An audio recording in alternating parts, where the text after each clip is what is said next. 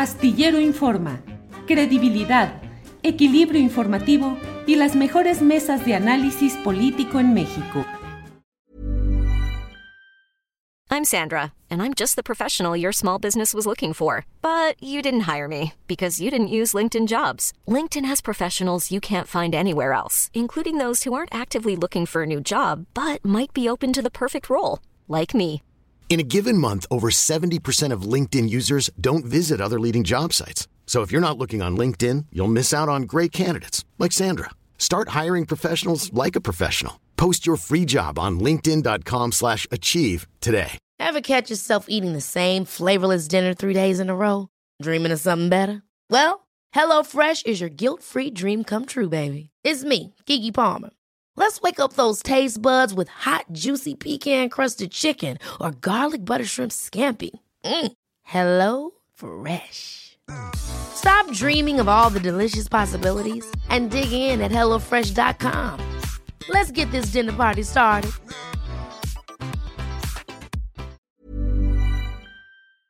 Francis Moore y Horacio Franco, estamos en la mesa del más allá. Bienvenidos. Oye, Julio, ¿y sabes Horacio qué? ¿Qué? Que Fernando Rivera Calderón se hizo Sí, Guaje. Así es. Se hizo guaje, se hizo guaje. Nos dejó aquí eh, trabajando en 16 de septiembre y el señor se fue a quién sabe qué lugares andar disfrutando de la naturaleza y quién sabe qué rollo. Y hasta ayer tarde noche nos dijo, este, no puedo comunicarme porque estoy en un lugar donde no hay internet, pero nos vemos en la próxima. Caray, pero bueno. Al Fernando Rivera Calderón. Ana Francis, buenas tardes. Viva México, Julio. Híjole, yo lo sabía, yo lo sabía. Horacio Franco, buenas tardes. Hola, hola, buenas tardes a todos. ¿Cómo es? A ver, Horacio Franco, eh, ya ni le pregunto a Ana Francis porque ya vi que a lo mejor va llegando todavía de la fiesta patria. Horacio, ¿cuál fue el primer momento en el que tú tuviste contacto como niño con la imagen del poder?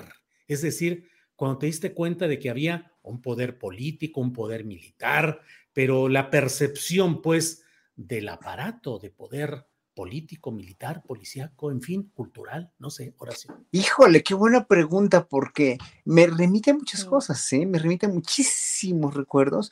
Yo siempre oí a mi papá que era el que tenía más contacto con el mundo exterior, porque mi mamá pues, se dedicó a, pues, fuimos siete y fue totalmente una madre dedicada y, a- no, no abnegada, pero sí dedicada a sus hijos.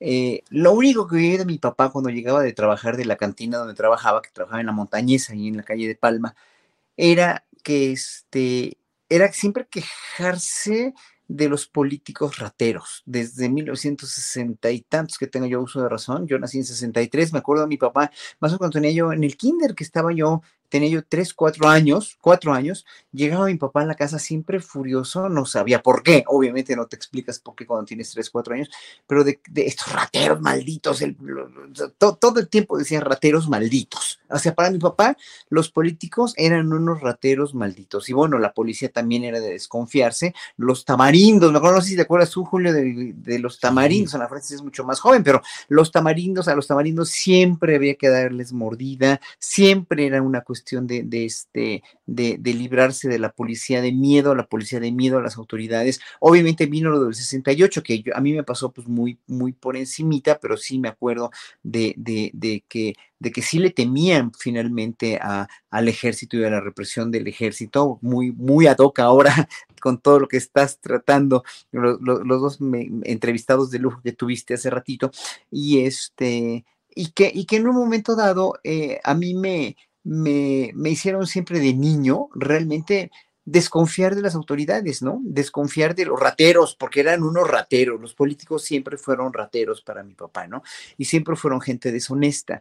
Entonces, eh, eh, eh, no sé, esa es la imagen con la que, con la que me, con la que me, me, este, me, me- adapté, dijéramos, pero yo como de niño leía mucho, y leía mucho de las civilizaciones y de la cultura egipcia, como siempre lo he, he dicho, ¿no? Y de la cultura griega y la romana, pues toda la egipcia, este, no me checaba, no me cuadraba. Decía, bueno, ¿por qué vivimos aquí en un país donde, donde hay que desconfiar de las autoridades y a todos los faraones y los reyes los pintan como los grandes dioses o semidioses justos y maravillosos, ¿no? Y por eso también me volvió ateo, ¿eh? También fue una cosa, también, una cosa que fue junto con pegado. Todos mis razonamientos de 5, 6, 7, 8 años fueron respecto a eso, ¿no? O sea, a ver qué pasa con el mundo real en el cual yo vivo, el entorno real de México, donde el presidente era, era, era, era ya a los siete años que estaba Echeverría, ¿no? Seis, siete años, ocho años que estaba Echeverría, que había pasado los 68, ya a mis hermanos mucho mayores que yo, decir de toda esta, toda esta parafernalia gubernamental desconfiable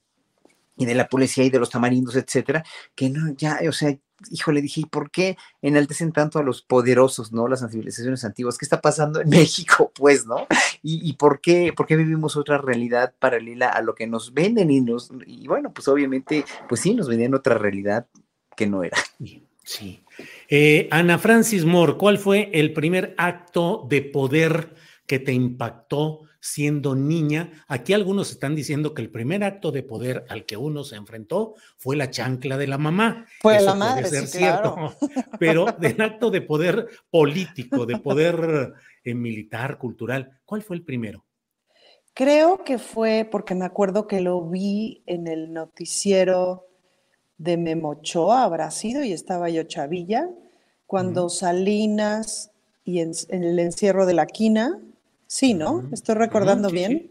Sí. este, Como que esa fue la primera cosa que yo supe como de acción de un presidente, em, que parecía que estaba buena, es decir, un poquito coincido con Horacio, en donde crecí, o sea, crecí y los tamarindos y no sé qué, los políticos corruptos y eh, no importa por quién votes, de todos modos gana el PRI y todo está vendido, y, etcétera, etcétera.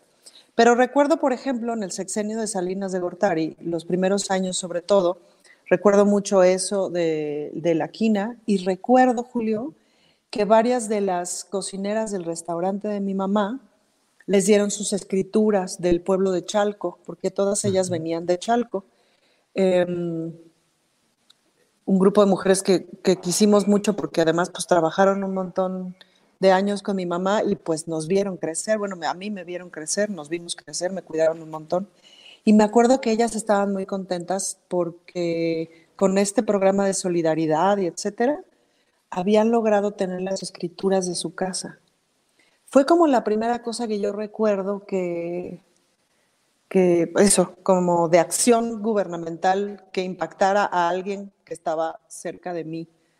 Em, que eso tenía el programa Solidaridad, ¿no? Como esa cosa, pues engañosa, es decir, a la gente le ayudaba un montón, pero bueno, empezamos a, quizás fue el momento en donde empezamos a pensar que no teníamos derecho a eso, sino que nos lo teníamos que ganar como si no tuviéramos ya de hecho derecho, pues. Eso. Bien, Ana Francis. Eh, Horacio Franco, patriotismo, nacionalismo, bandera nacional verde, blanco y rojo. ¿Qué vocaciones tienen para ti? Em, ¿Sientes ese fervor nacionalista o como ahora hay muchas corrientes de pensamiento en las cuales dicen las eh, banderas y el nacionalismo son algo que está siendo cada vez más eh, diluido en el globalismo, en la comunicación globalizada? ¿Qué opinas, Horacio? Bueno, los valores nacionales que nos inculcaron a nosotros, como la bandera, como los, los días festivos, la independencia, bla, bla, bla, o sea, la historia, manipulada o no, que nos manejaron desde, desde chavitos en, la, en las escuelas, ¿no? Eh, yo estudié en una escuela, en las escuelas, en las escuelas este, públicas.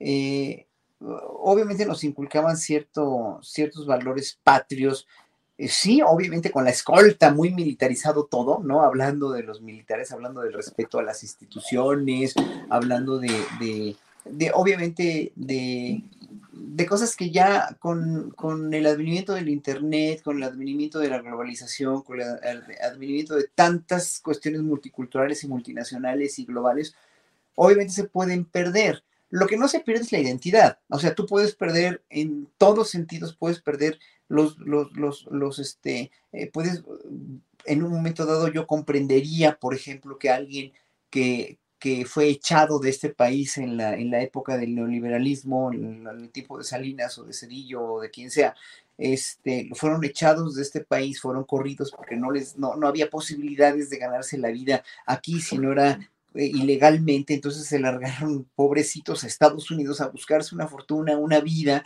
mejor, y obviamente mucha de esa gente que incluso hablaba sus idiomas originales, este, los perdió, o sea, perdió la esencia del mexicanismo porque, y con un odio hacia este país, un rencor o resentimiento, llámelo como quieran, ¿eh? no, no voy a meterme en términos, en, en, en, dilucidar un término exacto para esto, pero mucha gente que yo conocía ya, en verdad, en verdad, guardaba mucho resentimiento contra México, muchísimo y con toda la razón del mundo. Si tu país no es capaz de solventarte una dignificación de tu vida por medio de ofrecerte un, salario y un trabajo digno porque te explotan o porque no ganas lo suficiente ni para comer, entonces te vas al otro lado, te vas a trabajar aunque te esclavicen de una manera, aunque tengas que arriesgar tu vida cruzando la frontera, pagándole un pollero o nadando o, como, o, o caminando por el desierto de Arizona, te vienen mejores expectativas de ella, pues es vergonzoso, ¿no? O sea, es una vergüenza en verdad, ¿no? Claro que, que, que tienes resentimientos contra tu país. Por eso, precisamente esos valores patrios hoy por hoy, aunque, ellos, aunque muchos se quedaron con ellos, se quedaron con la identidad, se quedaron con la Virgen de Guadalupe, con la celebración de la independencia, muchos del 5 de mayo que se fueron para Estados Unidos, pero obviamente la, la, mexicanidad, la esencia de nosotros mismos nunca se va a perder porque es esa, es esa esencia que nos define como pueblo, ¿no? Esa esencia de la que se, eh, en un momento dado mucha gente se, se, este, se, se burla, ¿no? O, se, o, o, como el mismo presidente del INE, o, eh, este, o, o fin, finalmente la denuestran y quieren ser europeos o quieren vivir en su Finlandia con estas desigualdades tremendas que, que, que pues ellos mismos desde hace siglos nos ocasionaron, ¿no? Entonces, evidentemente, eh, los valores patrios son, son, yo, para mí, para mi, mi libre albedrío, pues son a juzgar de cada quien. Si quieres tener una bandera mexicana en tu, en tu puerta o si quieres vestirte con sombrero o lo que sea, está muy bien, siempre y cuando pues, conserves tu identidad, que es para mí eso lo más importante. Gracias, Horacio. Ana Francis Moore, ¿qué opinas de todo esto? Patriotismo, nacionalismo, colores patrios. ¿Fuiste abanderada o de la escolta nacional? ¿Recitabas, Obvio. hacías declamaciones de banderita, banderita tricolor? Ana Francis. Todo, todo el paquete, Julio. Yo me la compré sí. completita. Mi primaria era como muy seria en eso, mi secundaria también era como muy seria en eso, muy. Este, me tocaron buenas escuelas eh, públicas que eran muy clavadas. Bueno, ya ves que las escuelas públicas son muy clavadas en eso, pues, ¿no? Se lo tomaban súper en serio. Yo fui a la escolta, me tocó la bandera en primaria, en secundaria. Me tocó, por ejemplo, una vez, no recuerdo por qué, bueno, ceremonia en el Monumento a los Niños Héroes y que pues, nos llevaron a, la, a, a, las niñas de 10 y ahí estaba yo. Y entonces en ese tipo de ceremonias, pues yo me sentía muy orgullosa, muy, sí, eso, muy orgullosa. Y desde entonces, desde chamaquilla, me gustó mucho la historia, sobre todo la historia de la Revolución Mexicana. Me llamaba mucho la atención, me gustaba mucho. Y se va construyendo, ¿no? Como una idea de, patriotismo. Luego entré al Colegio Madrid en la prepa, me entero un poco como del mundo, del mundo latinoamericano, republicano, como de otra historia del mundo. Eh, luego me hago feminista, lesbiana, activista, etcétera, y aparece Latinoamérica en mi concepción.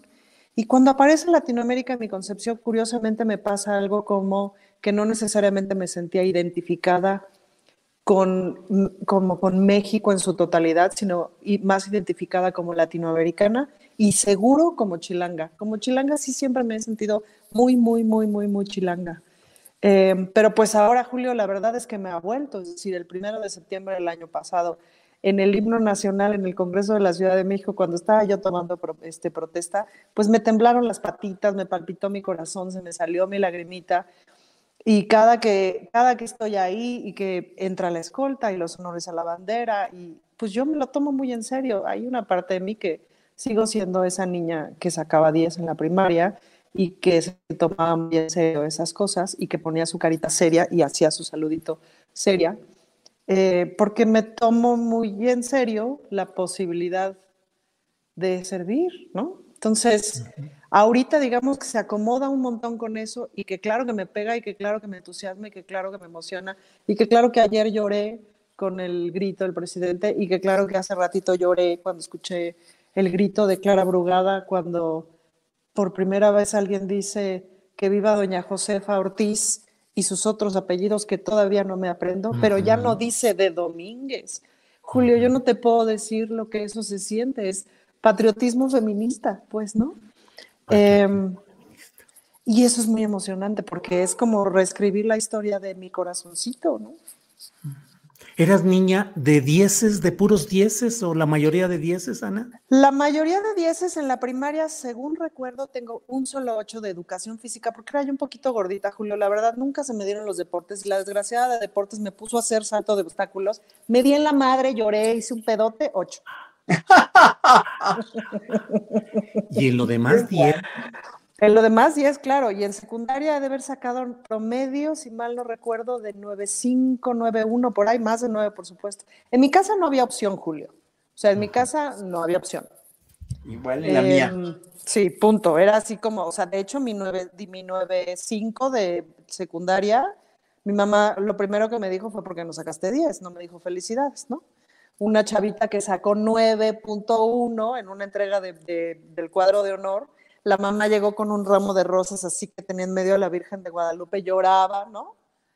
Y entonces, pues para felicitar a su hija, y yo que tenía 9.5, 9.6, mi mamá me dijo, ¿por qué no sacaste 10? Entonces, claro, un día se lo reclamé airosísima, y me dijo, pues porque lo único que tienes que hacer tú es estudiar y sacar 10. Y la muchacha que sacó 9.1 tiene unas condiciones mucho más difíciles, vive a dos horas de la secundaria, ¿Me explico? Tienen que hacer un montón de esfuerzo, tú ni siquiera lavas tu ropa, por lo menos deberías de sacar 10. De todos modos me pareció muy injusto. Oye, creo que tu mamá y la mía eran iguales, ¿eh? eran iguales, tu mamá y la mía, qué bárbaras. Tú me estás escribiendo la mía también. Lo mismo, Horacio, también era una exigencia completa de usted tiene que sacar buenas calificaciones, las mejores. Claro, por supuesto, y eso me hizo, mm. sí, de veras, sacar muy buenas calificaciones y en verdad Todavía mi mamá, después de que mi mamá murió en, 1990, hace 32 años, pues todavía estoy tratando de quedar bien con ella. Por eso soy como soy, en verdad. Claro. ¿Obsesivo, Horacio? Sí, es una, me, me, cultivó una obsesión por el deber, por el, la puntualidad, por la consistencia, por la disciplina, por el rigor, entonces yo soy muy riguroso conmigo, o sea, sí, y es trata, o sea, ya lo, ya lo, ya lo, no necesité psicoanálisis para, para este, para llegar a esa conclusión, estoy tratando de quedar bien con mi mamita todavía, pero, pero ya la sepulté, ¿eh? o sea, no hay problema. Horacio, y ¿Cuál es nuestra conducta? Por ejemplo, ayer fue un día de fiesta nacional, comida sabrosa, eh, tacos, flautas, pozole, birria, lo que fuera, eh, bebidas espirituosas de toda índole, la fiesta nacional. ¿Qué opinas de la fiesta nacional que es el grito de independencia? Mira, obviamente para quien la quiera seguir, perfecto, y para quien, quien tenga esa necesidad de escape para para refrendar su patriotismo, su amor, o como digo yo, ¿no? Su, su, su tradición, su, su, su, este, su esencia mexicana, ¿no?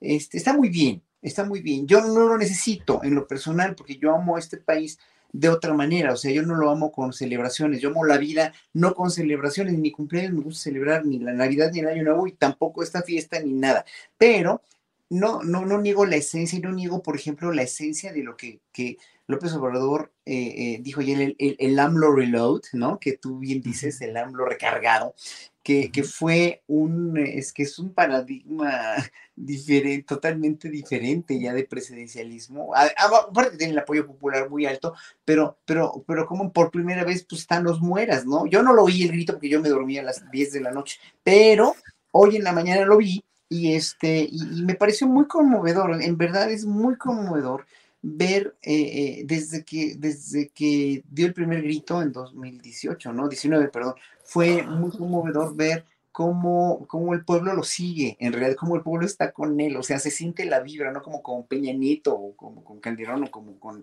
los anteriores, que en verdad, pues, el pueblo sí iba a la verbena, iba a comprar, iba a hacer lo mismo que, que fue a hacer ayer, pero, pero, pero no se sentía esa esencia maravillosa del, pueblo con él. O sea, ayer eh, había varias entrevistadoras, vi de sin embargo, y los de los de Vicente Serrano, a quienes entrevistaban a, gente que iba caminando por la calle, o Meme Yamel, y en verdad la gente iba por convicción, no, no, no, iba por convicción. Decían, vamos a, o sea, a mí, si, si conocí los Tigres del Norte, mucha gente lo dijo, ¿eh? varias gente que escuché, a mí con los, con los Tigres del Norte me hubiera dado igual si están o no. Qué bueno que están, qué bueno, pero yo vine a ver al presidente. o sea, eso te, te, da realmente, te refrenda el apoyo popular que tiene López Obrador. Y obviamente es muy padre que por, por está, está rompiendo todos estos protocolos presidenciales tan, tan arraigados, tan anquilosados que tenían, y pues empezó con los mueras, ¿no? Y pues es que obviamente sí, hoy por hoy eh, la, la, corrupción, pero el clasismo, pero el racismo también están enormemente criticados y criticables, son enormemente muy, eh, de muy mal gusto, de, son, errores muy graves que hoy por hoy se están ya ventilando. Y eso es muy bueno, o sea, el hecho que se ventile, así como, como está ventilando, eso se debería de ventilar obviamente toda la vida del ejército y toda la cuestión, eh, eh, este eh, de, los, de, los, de, las Fuerzas Armadas y de la Guardia Nacional para que finalmente pues el pueblo, el pueblo que sí está con él, en verdad se convenza al 100%, porque hay mucha gente dudosa sobre esto de la Guardia Nacional y entiendo, ¿eh? y yo también estuve dudoso, pero, pero bueno, ya hablaremos de eso después. Pero en un momento dado, todas las políticas obradoristas que están saliendo, que están siendo, dijéramos, este, expuestas eh, a partir de él, yo ya no me meto en las politiquerías de Alito y del PRI contra el PRD y el PAN, ni Claudio X González, esas son cosas que son, son, para mí, son secundarias y son simplemente, eh, pues, hechos, hechos, hechos que, que pueden trascender en, el, momento en el que el pueblo los voltea a ver y digan, ah, qué chingona la propuesta de Claudio X González o la propuesta de, del PRI o la propuesta del PAN, pero pues como no la tienen en realidad, no la tienen ni el PRI le está tratando de comprar, dijéramos con esto, pues finalmente el pueblo va a seguir con el presidente y con su política, ¿no? Ojalá que el próximo presidente pues siga igual, ¿no? Bien, Horacio, gracias. Ana Francis, Fuiste al grito por lo que veo y por lo que dices, y creo que estuviste buen rato analizando y platicando lo que allí había sucedido. ¿Qué viste? ¿Qué te llamó la atención? ¿Qué destacas de lo que sentiste y percibiste ayer, Ana Francis? Mira, un montón de cosas, Julio. Primero, yo no había, no vine al primer grito del presidente porque no estaba en México. Segundo y tercero, pues te acuerdas que fueron Sí. Este, de Asolito que estuvo devastador, pues, ¿no? Es decir, todo el mundo sentimos el pechito apachurrado. Entonces me era muy importante venir este año y además, bueno, otra vez, pues estoy en un momento claramente muy patriótico. Entonces, em, pues sí vine. Y me sorprendió muchísimo el cariño que le tiene la gente. Es decir, apenas apareció en el balcón y la banda así de, ¡ah! ¿no? Eh, me gustó mucho, por ejemplo, me contaron historias que no sé si sean ciertas porque no las he corroborado, pero sobre los Tigres del Norte que habían sido expulsados, o sea, que habían sido vetados del país desde Fox por las canciones que tocaba. Luego me dijeron, ponle atención a la canción de La Granja, no sé qué, y ya vi la letra y tal, que hace todo un retrato de, eh, pues de García Luna y de un montón de cosas ahí. Em, entonces esas historias de los Tigres del Norte, la neta, no me las sabía. Es que me sentí muy mal el otro día que no me supe bien las canciones de los Tigres del Norte, Julio. Entonces sí he estado investigando un poquito, porque también soy moñotes como Horacio. Este, entonces eso fue muy emocionante, el cariño que le tiene la gente y que la gente se la estaba pasando, pero bomba, Julio. O sea, salimos, este, salí con mi esposa, con mis dos criaturas, eh, pues a la medianoche nos fuimos del Zócalo la banda tranquila, todo el mundo con sus bigotes, sus sombreros, ¿no? Este, pero pues la banda tranqui, tranqui, tranqui. Ah, una cosa que estuvo bien interesante fue que, bueno, de niña venía yo con mi familia, ¿no? Luego, obviamente, dejé de venir porque nunca creí. Y de hecho, cuando, cuando trabajaba de cabaretera, nuestros 15 de septiembre en el Teatro Bar El Vicio eran un clásico y entonces poníamos el grito y nos dedicábamos a pitorrearnos del presidente en turno, que siempre fue muy divertido. Lo hicimos, claramente lo hicimos con Calderón y lo hicimos con Peña Nieto. Esos son como los que más recuerdo tengo y con mucho dolor, pues, ¿no? Porque era así de, esos no deberían de estar ahí, pues, ¿no? Em, y, y cuando veníamos para acá, para el Zócalo, la taxista que nos trajo nos contó de las pachangones que se estaban armando en todas las alcaldías. Primero me llamó mucho la atención Coyoacán, que es donde te vengo chambeando, porque iban a estar Los Ángeles Azules desde Iztapalapa para el mundo, ¿no? Dije, ándale, pues se gastaron un bar porque no son baratos. Y luego ya en el camino me enteré que en todas las alcaldías iban a estar unos grupos de esos, Julio, que de ahí te encargo, o sea, de que le metieron toda la carne al asador. Entonces fue muy interesante. Yo dije, ¡Ah! no, van a dejar sin gente al presidente, ¿no? Fue mi angustia. No, hombre, ¿cuál? Que esto se te mega y la banda estaba encantadísima. Y luego me llegó el reporte, porque es de las cosas que me llegan de información, de la cantidad de gente que hubo en las alcaldías. Y pues no, no dejaron solo al presidente, al contrario, ¿no? Pero me llamó mucho la atención ese de pronto fervor de las alcaldías por programar a grupos tan encumbrados y tan renombrados para jalar gente. Eso en esta ciudad, que pues obviamente los tejes y manejes de esas cosas son lo que me toca saber, pues estuvo bien interesante.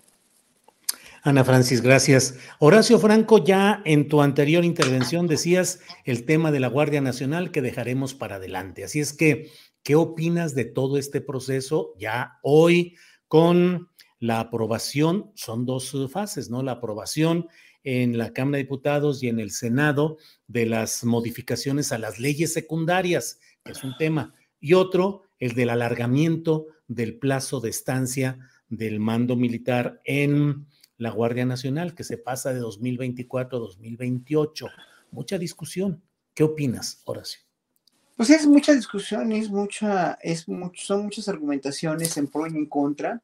Yo respeto mucho a los que, a los que dicen que da miedo, en realidad da miedo que, que, que se vaya eh, a sobrepasar el ejército en su, eh, más bien, perdón, la Guardia Nacional con su, con su respaldo al ejército, ¿no?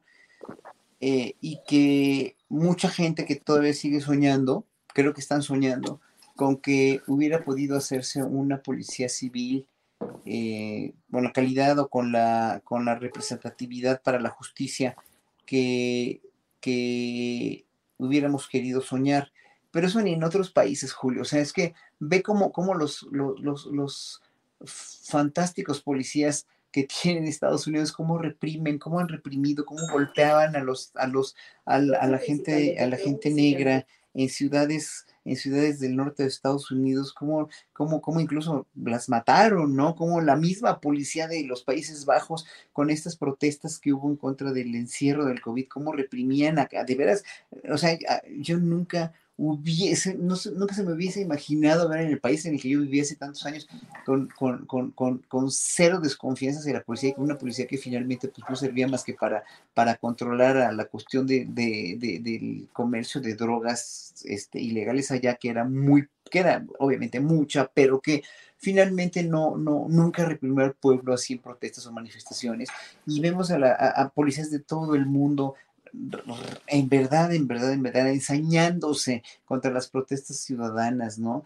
Eh, eh, yo creo que yo creo que esta falsa expectativa que tenemos en las policías civiles en México, sobre todo porque lo vivimos de una manera todavía más criminal y más cruda y más indecente de la que se puede ver con estas represiones en los lugares donde mencioné, que es pues, en gran parte del mundo, y vimos a una policía totalmente corrompida por los García Lunas, por los Palominos, por el narco, este, una policía que no tenía ninguna otra, ningún otro destino más que en verdad fenecer, no había de otro, no había otra salida, hubiera sido un riesgo muy grande dejar o, tratar de que los policías municipales ganen más, por ejemplo, tengan mejor salario y mejor educación. Sí, pero eso es un, un planteamiento a muy largo plazo. Entonces, obviamente ayer lo dijo López Obrador, pues sí, yo tuve que cambiar porque finalmente es de sabios cambiar de opinión y evidentemente oí muy bien la, la, plática con mi queridísimo y admirado Rubén Luangas que tuvo contigo hace varios días. También estoy totalmente de acuerdo, sí, o sea, sí, hay veces que los, los políticos, y AMLO es un político de una cepa muy arraigada, muy bien arraigada, eh, pero, pero eh, los políticos a veces tienen que cambiar de opinión, tienen que decir cosas o tienen que hacer cosas, pero en un momento dado, hoy por hoy AMLO no es el mismo de hace 20 años, ni hace 10, ni hace 3, ni hace 4. Entonces ya vimos a AMLO con una, con una posición, con posicionamientos como el que tuvo hoy de, volverle a, decir al mundo, ¿no? Sobre la guerra, lo que le dijo ayer a la ONU, lo que le dijo ayer a la, a la, este, a, a, a la, a la, de Almagro, la OEA, It's that time of the year. Your vacation is coming up. You can already hear the beach waves, feel the warm breeze, relax, and think about work. You really, really want it all to work out while you're away. Monday.com gives you and the team that peace of mind. When all work is on one platform and everyone's in sync, things just flow wherever you are. Tap the banner to go to Monday.com. Even on a budget, quality is non-negotiable. That's why Quince is the place to score high-end essentials at 50 to 80% less than similar brands. Get your hands on buttery soft cashmere sweaters from just 60 bucks, Italian leather jackets, and so much more. And the best part about Quince, they exclusively partner with factories committed to safe, ethical, and responsible manufacturing. Elevate your style without the elevated price tag with Quince. Go to quince.com slash upgrade for free shipping and 365-day returns. Etcétera, etcétera. O sea, el presidente de la República es un político de una cepa muy fuerte, está muy bien arraigado a la tierra. Y hoy por hoy, pues tiene ese, es, es eh, no nada más la aceptación, tiene todos los argumentos para hacer una política interior y exterior realmente muy que mucha gente nos sorprende, nos sigue sorprendiendo y nos va a seguir sorprendiendo día, día con día, porque finalmente tiene un proyecto de nación que va cambiando, va adecuándose a las formas. Ahora, que, que, no me hace feliz el ejército, pues no me haría mucho más feliz el ejército en este sentido si fuera más transparente, pero bueno, por lo menos los indicios de estos detenidos por Yotzinapa ya están empezando a, a, hacer, hacer, este, hacer pues un poco más de confianza. Pero por otro lado también, eh, o sea, también por otro lado, lo que dijo el secretario de la Defensa hace un par de días de la cuestión de, pues casi que de una, de un, no sé si complot, no, no lo llamaría yo complot, pero sí de, de estas argumentaciones que van en contra del ejército, bla, bla, bla. O sea, también en un momento de, a ver, baje, señor secretario, bájele y transparente mejor todo y hágase más humano y hágase, porque son seres humanos igual que nosotros, son ciudadanos, son pueblo y son gente que tiene, además yo conozco muchos militares que son, que son, este, son músicos, porque fueron mis alumnos, muchos de ellos que trabajan en las orquestas de Marina y del Ejército. lo que te puedo decir es que sí tenían o tienen todavía una gran disciplina en la cuestión de su formación y de, en las cuestiones prácticas, en las cuestiones ya pragmáticas, ¿no? La cuestión es que Ah, obviamente habrá que impregnarles a muchos más y a muchos la cuestión de los derechos humanos como una cuestión fundamental y en su educación. Y eso se tiene que hacer no a cuenta gotas, sino de ahora sí que de un madrazo enorme de educación, educación, educación, educación y más educación para las Fuerzas Armadas. Y que ojalá que me oiga el secretario de la Defensa, que un día diga, a ver, aquí hay cuántos somos los homosexuales, los soldados homosexuales, las soldadas, las soldados lesbianas, las transgéneros aquí del ejército. Bienvenidos y son todos comunidad del ejército y son todos respetados, ¿no? Y,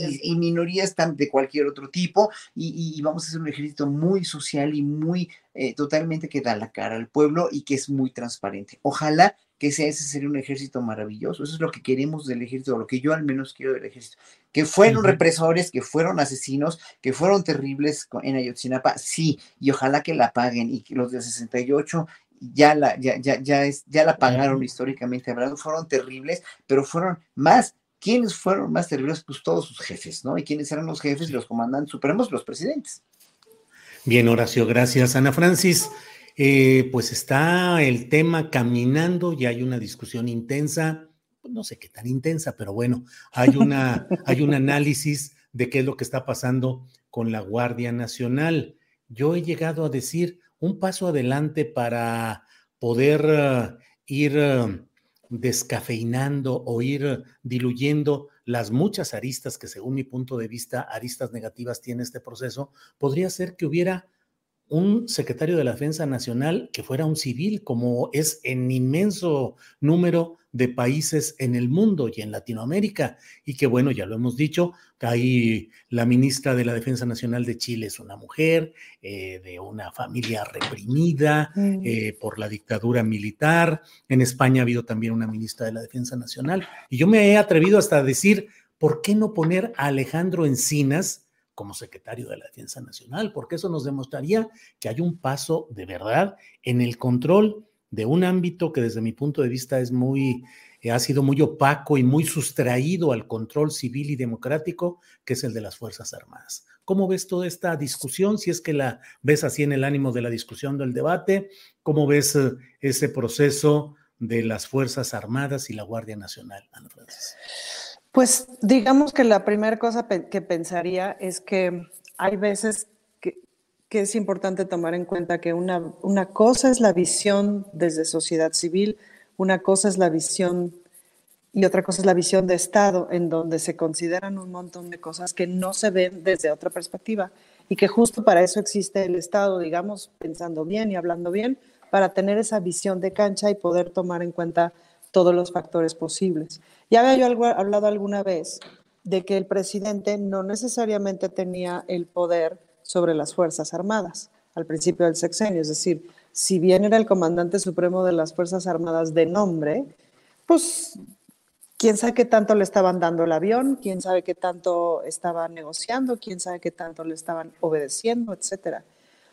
Esos poderes reales se van ganando, se van ganando con legitimidad, se van ganando con acuerdos, se van ganando con un montón de estrategias.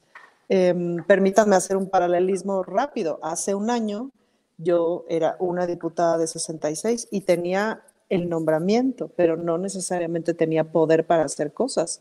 De las primeras cosas que yo quería hacer era proponer quitar el aborto del Código Penal en la Ciudad de México, porque además este, pues está la sentencia de la Suprema Corte y tal, pero no iba a pasar nada, absolutamente nada, porque no tenía yo ni poder, ni alianzas, ni legitimidad, etcétera, etcétera. Entonces, por más que tuviera todo mi activismo y todo el respaldo de las feministas y toda la lógica, no iba a pasar nada. Ahora ya lo voy a proponer, ¿no? La semana que entra justamente voy a meter esa iniciativa en unos 10 días y de hecho me siento como tan, em, digamos, me siento muchísimo más segura de proponerlo, tan es así que lo estoy diciendo en este momento en voz alta, ¿no? Y espero que ocurran cosas.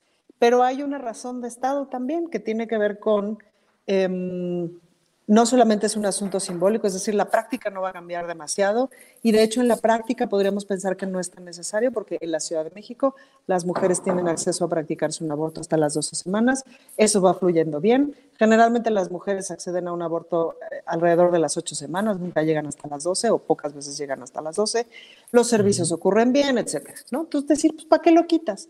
Hay una razón de Estado que es que entretiene muchísimo la fiscalía y los tribunales, porque todavía hay muchas denuncias a mujeres que abortan. Entonces llegan denuncias y las fiscalías tienen que hacer un montón de procesos para decir no, no es culpable, sale chao. Todo eso, es la razón de Estado verdadera para eliminar el... Pero me explico, pero todas esas visiones, pues hay que tenerlas en cuenta. Y todas esas visiones hay que tenerlas en cuenta para lo que tiene que ver con la Guardia Nacional. Ahora, estaría increíble tener un secretario de la Defensa Nacional Civil y que fuera Alejandro Encinas, ¿dónde firmo? La pregunta es, ¿es eso posible? Es decir, ¿estaría las Fuerzas Armadas dispuestas? Eh, ¿O todavía hace falta un proceso de encantamiento, eh, encantamiento, conversación, reeducación, etcétera, para que lleguemos a eso? No lo sé, esa visión de Estado no la tengo pero los procesos no son de chinga, los procesos no son, dijo el presidente que va y no es cierto, pues no. Um, los poderes se van, no, el poder no está concentrado en un solo lugar, está en muchos lugares. El chiste es ver dónde rayos está el poder eh, y que esté en los lugares correctos. Pues, ¿no? ¿Y te parece que las Fuerzas Armadas están adquiriendo más poder? No, me parece que están aclarando cuestiones de legitimidad, pues, ¿no? es decir, estaban haciendo labores policiales sin tener facultades para eso.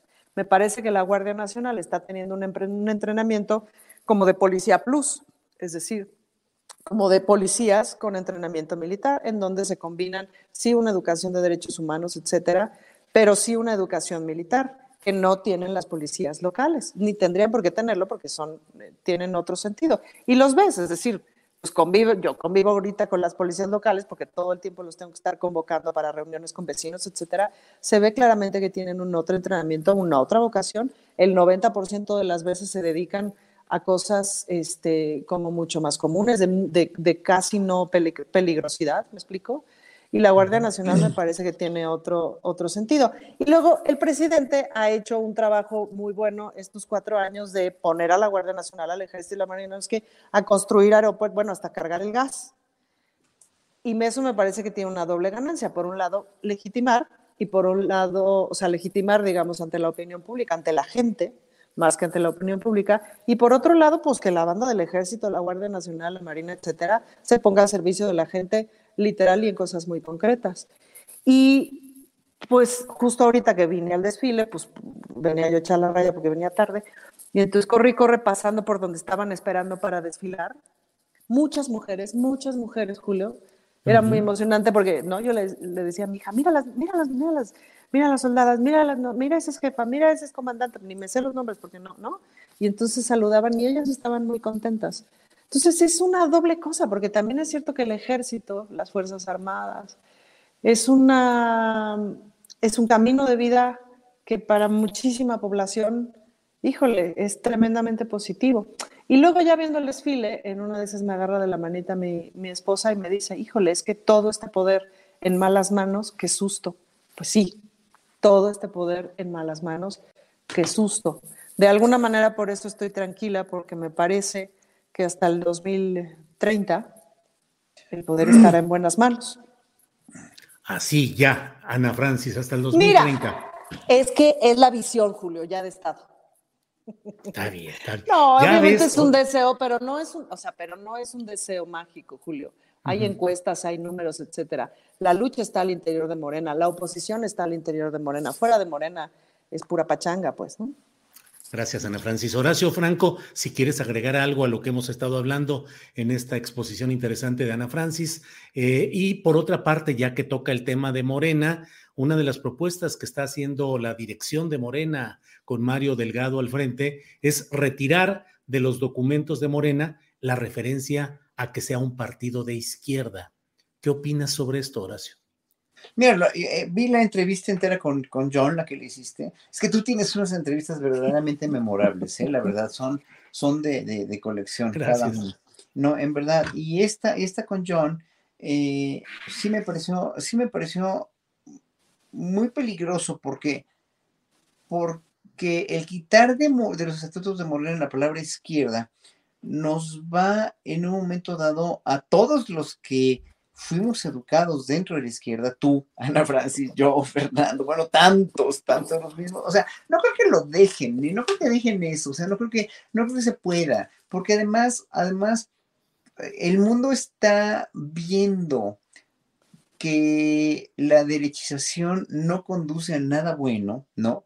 Ahora sí que como diría Frida Kahlo Marx en su cuadro, ¿no? Marx dará salud a los, el marxismo dará salud a los enfermos, que ese cuadro me encanta. Bueno, finalmente no es marxismo, ni es socialismo, ni es comunismo, es ya o piensas, o piensas ya fachamente, yo lo diría, ¿no? muy de derecha y con todas estas, estas cuestiones que, el PAN y sus secuaces están tratando de, de devolver finalmente, o piensas en una democratización real y plena, o sea, o piensas en el poder autoritario, y, aunque diga Marito Ponce que esto es una dictadura, pues no, no es una dictadura, que me perdonen, pero pues nunca había habido tanta libertad de expresarse en contra de todo mundo, ¿no? y, de no represión en realidad. Entonces, ahí, ahí juegan muchas cosas que, que, que, o sea, cada quien habla como, ya no como le va en la feria, sino como quiere que le vaya en la feria, que es otra cosa muy diferente. Habla según sus especulaciones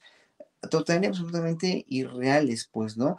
Eh, eh, todos los indicadores que vemos están, están realmente demostrando que esto ahí va, ahí va, no, no va como debería ir porque fue la pandemia, porque fue, está, está viendo la guerra esta ridícula, estúpida entre, entre Rusia por, y, ahora pues por destruir la hegemonía de Estados Unidos, que pues también tienen razón, obviamente Occidente ha tenido una hegemonía que ha tenido saqueada al mundo durante siglos, pues, ¿no? O sea, ahora que se murió esta señora, la reina, pues, digo, pero bueno, o sea, es que no se dan cuenta todo el daño que la monarquía británica y que todos los países europeos han hecho a la humanidad. O sea, ya es hora de que le toque una repartición de justicia a todo el mundo, pues, ¿no? A África, sobre todo hay que ver por África, con estas hambrunas en Etiopía o Eritrea, no sé dónde están, pero están tremendas, o sea, no puede haber ya tanta desigualdad en países del mundo que son tan ricos y que han sido tan saqueados, ¿no? Y creo que el presidente López Obrador es una, es una muestra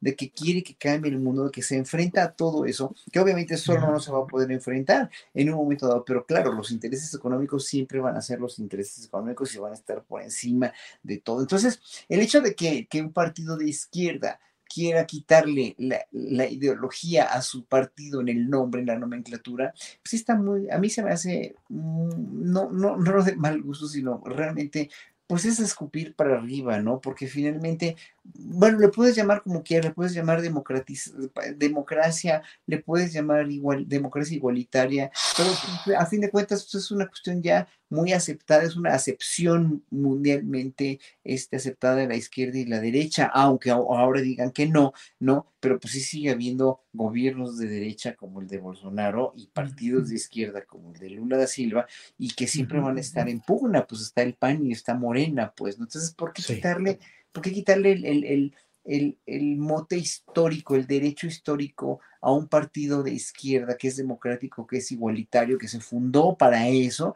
pues de ser de izquierda. Espero que sea un error y no, no, este, y no de veras, un error incluso hasta de, de tecleo de alguien que filtró algo mal, pero pues no puede ser. Entonces ya, ya Morena va a ser un partido de qué? Nada más me pregunto, ¿no? Bien, gracias Horacio. Eh, Ana Francis Moore, pues eh, en la definición de los documentos básicos de Morena se dice hasta el momento, Morena es una organización política amplia, plural, incluyente y de izquierda, con principios, programa y estatutos. ¿Cómo ves la idea, la propuesta de retirarle el señalamiento de izquierda a Morena? Primero, ¿Morena es realmente de izquierda? ¿Tú lo ves así, Ana Francis? Uno. Y dos, ¿cuál sería el impacto de retirar eventualmente esa, eh, esa etiqueta. Esa palabra, pues yo no creo que vaya a ocurrir, se le van a ir a la yugular, Julio. Este fin de semana es este es el, eh, ¿cómo se llama? la asamblea y honestamente no creo que ocurra. ¿Será Morena de izquierda? Yo te diría, me parece que es de los partidos políticos el de más izquierda posible. Este, me parece que tendría que ir mucho más a la izquierda. ¿Es cierto que es plural? Sí. Es cierto que es variadito y variopinto, bueno, uh, ¿cómo no? Y luego es cierto que dentro de esa variopintud te encuentras unas cosas muy, muy, este, pues sí, muy, muy inesperadas, pues, ¿no? Em, en todos los sentidos. No, no creo que deberían de quitarle de izquierda porque me parece que estamos del lado, o sea, que el corazón late a la izquierda y que todavía es necesaria esa, esa etiqueta, si le quieres llamar así, y lo que pasa es que pues para mí es fácil, Julio, la decisión, es decir, una familia como la mía, interreligiosa, de dos mamás, etcétera, solo puede vivir en la izquierda. Entonces, este, no tengo mucho que pensar, me explico, al contrario, en eso se me va la vida. Eh, yo creo que va a estar interesante la discusión. Em, creo que en efecto John Ackerman es muy útil para, pues, para pasar esos chismes, ¿no? Yo también esperaría como Horacio que fuera chisme, eh, pero también es cierto que John Ackerman es muy útil de pronto para señalar esas cosas. ¿A qué te refieres con esa condición variopinta? Que hay segmentos, a ver. A ver, te pongo un ejemplo muy claro porque fue la imagen que me vino a la cabeza. Estoy yo mordiéndome las uñas con mi asunto del aborto, ¿no? Platicando con mis compañeras de bancada, cada una, no sé qué, pues para ir asegurando, digamos, votos por ahí, ¿no? Y entonces me preocupaba mucho una compañera que yo sé que originalmente viene del PES, este, y que yo supuse que venía, o sea, que es evangélica, etc. Todas son suposiciones mías. Pero además es que me cae muy bien, ¿no? Hemos tenido como como varios momentos muy lindos, varios encuentros, coincidimos en un montón de cosas, etcétera. Pero pues yo me mordía mis uñitas. Entonces llegué y me senté y le dije, oye, fíjate que voy a meter esta iniciativa, me da mucho pendiente contigo, porque además, em, pues tienes que colocarte de pronto en el comprender las otras posturas, ¿no? Eh, y le dije, me da mucho pendiente contigo porque sí quiero que sepas que sí respeto, ¿no? Eh, tus posturas en general. Nadie quiere que nadie aborte, ¿no? Nada más que si se necesita, está bueno que no vayas a la cárcel, etcétera, etcétera. Y me dijo, no te preocupes, porque la verdad es que esto no era una causa para mí, para nada, nunca lo fue. Y alguna vez en el PES, que era de donde yo venía, me dijeron, yo dije, pues yo no tengo ningún problema, entonces me hacer el fuchi por eso. Y ya, fin, no hubo problema, o no hay problema en ese sentido. Entonces, pues no sabemos, Julio. De todo. De todo. Eh, de todo, de todo. Horacio Franco, ¿qué opinas de eh, otro tema también que el propio presidente acaba de decir, que si hubiera coincidencias con partidos que quieran el beneficio popular? Le preguntaron sobre PRI y dijo que sí, que podría haber coincidencias o alianzas. Mm, si hubiera esas coincidencias, podría haber alianzas con el PRI o con el PAN. ¿Coincides, eh, Horacio? ¿Concibes a Morena haciendo en cualquier eh, fórmula una alianza electoral con el PRI? Mira, yo, yo concibo cualquier alianza, cualquier, eh, cualquier arreglo, ¿no? Porque para eso es la política precisamente, siempre y cuando haya, no haya traición a tus principios como partido, no haya traición y no se busque además como mucha gente pensamos, una exoneración de Alejandro Moreno con esto, ¿no? Con lo, de los mates del jaguar, bueno, bla, bla, bla. O sea, yo no sé, yo, yo no, a mí no, no, no me gustó nada, nada, nada esto. Eh, ¿Te perturba este tema de Alito Moreno?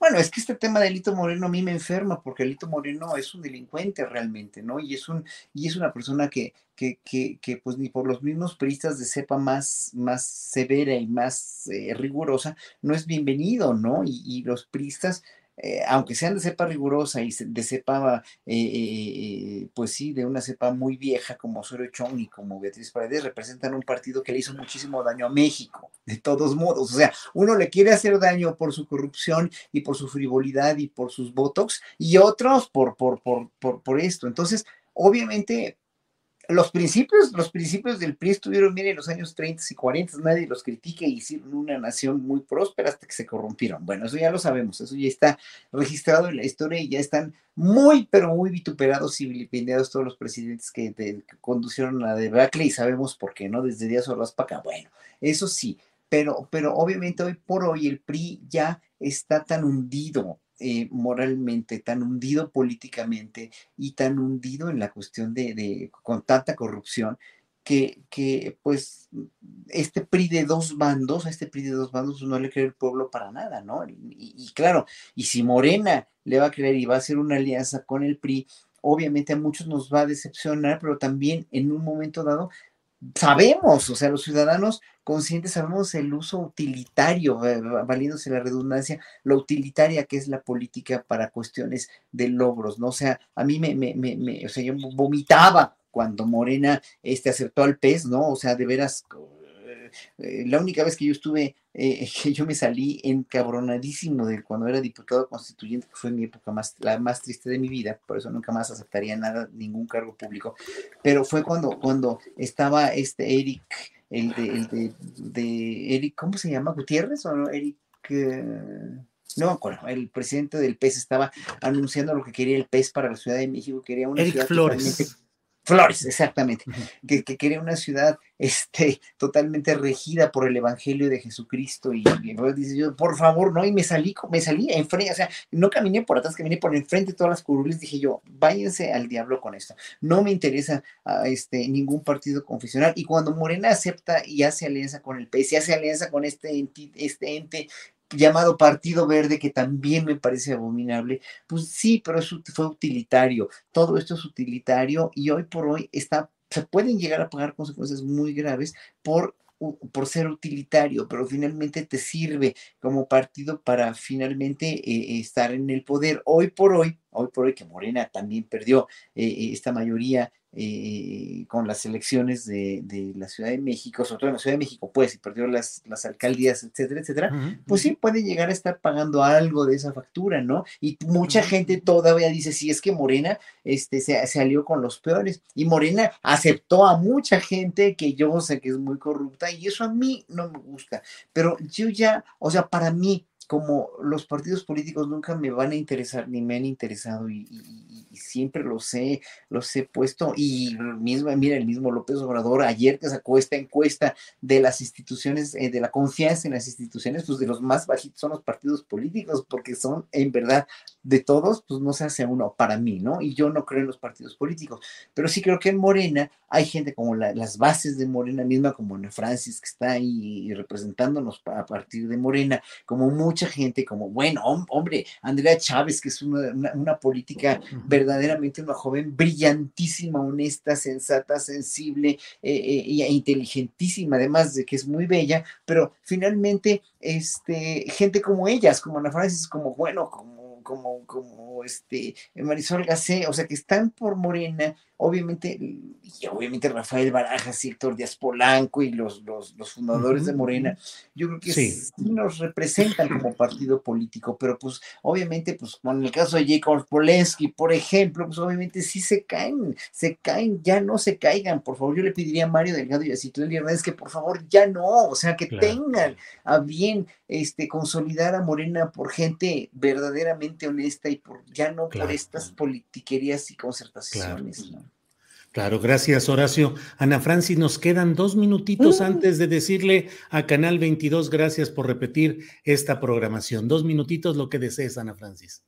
Lo que deseo es dormir, Julio, porque sí me desvelé anoche.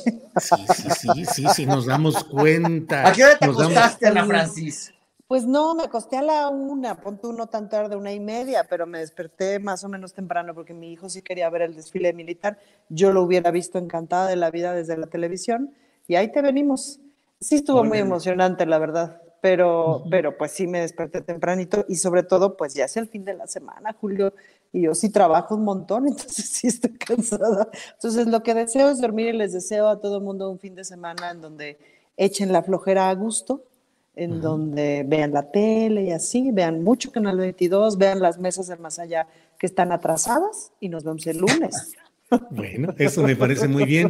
Horacio Franco, un minutito para cerrar, por favor, esta Bueno, yo les quiero invitar a un concierto que voy a dar muy padre allí en la, en la Fundación Jenkins, ahí en la UDLA, en eh, Reforma Insurgentes. Ahí le mandé la imagen a Adriana, a ver si la pueden sacar. El concierto es el jueves 22, la entrada va a ser libre y, hay, y va a estar padre porque va a haber cóctel después del concierto. Vamos a estar con el público, vamos a tocar un programa y voy a alternar también el concierto con los jóvenes de la, de la Facultad de Música de, de, la, de la Universidad de las Américas en Puebla, que es una facultad muy padre.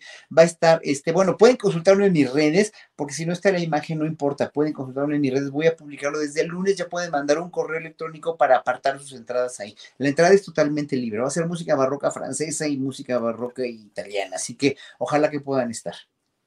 Bueno, pues Ana Francis, eh, llega el momento, Ana Francis y Horacio, de decirle a Canal 22 hasta pronto. Gracias, gracias por darnos esta oportunidad. Hasta aquí llega en este espacio la beso del más allá. Gracias. Bueno, bueno, pues seguimos aquí. Eh, pues Ana Francis, hoy vamos a, hoy, hoy hemos extrañado a Fernando Rivera Calderón. Te doy muchas las gracias de que hayas estado con nosotros a, pesar de la desvelada y todo. Sí, adelante, Ana Francis. Tengo un postrecito que no, no recuerdo si ya se los había recomendado porque, porque estoy desvelada, entonces no recuerdo. Pero eh, hay una obra de teatro que se llama La Jauría, que la tienen que ver porque es sobre el caso de la manada en España. Entonces, a mí esas obras de teatro me cuestan mucho trabajo y esas películas porque es, o sea, siempre pienso como ir a ver una obra de teatro o una película en donde van a agarrar a una actriz y la, la encueran y entonces la tienen ahí en el escenario encuerada y descuartizada dos horas y su único texto es no, por favor, no. Paso sin ver desde hace mucho. Pero esta obra me invitaron a ser madrina y, y, la directora es, desde mi punto de vista, la mejor directora de escena en este momento, que es Angélica Rogel. Entonces fui y vaya buena sorpresa que me llevé, Julio. Narrativa, narrativa bien hecha, narrativa escénica bien hecha. Teatro Con un tema bien duro. Con un tema bien duro, bien conmovedora. No sales esta cajeta, no, o sea, sales empoderada, está buena. Vayan a ver, se llama La Jauría.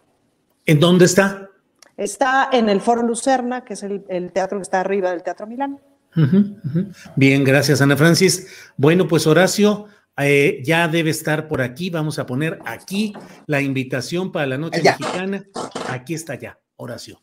Es lo sí, está, ahí está. Entonces en, las, en, la serie, en la serie de conciertos que va a empezar la, la Universidad de las Américas y en su fundación ya en, la, en el posgraduado, ¿no? Entonces va a ser el 22 de septiembre a las 8 y el registro se va a hacer allí en ese correo que está ahí, pero lo voy a anunciar yo en mis redes desde el lunes para que desde el lunes manden sus correos y les digo, pueden solicitar las entradas que quieran, es entrada libre.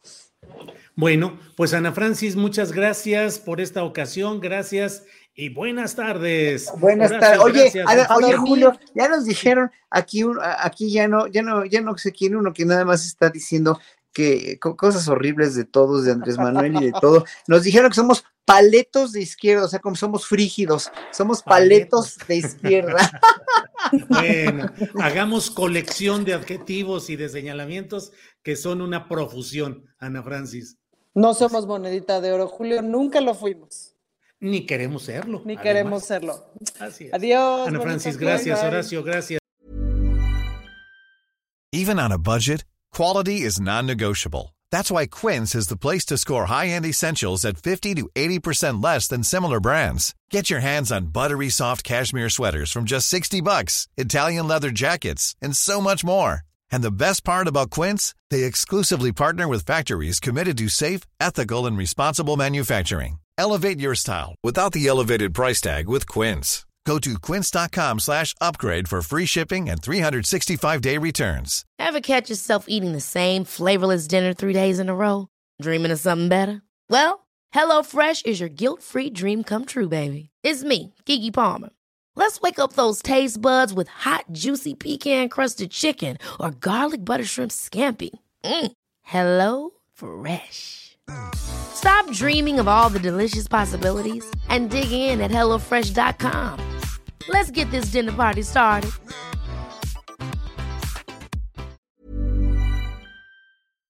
Para que te enteres del próximo noticiero, suscríbete y dale follow en Apple, Spotify, Amazon Music, Google o donde sea que escuches podcast. Te invitamos a visitar nuestra página julioastillero.com.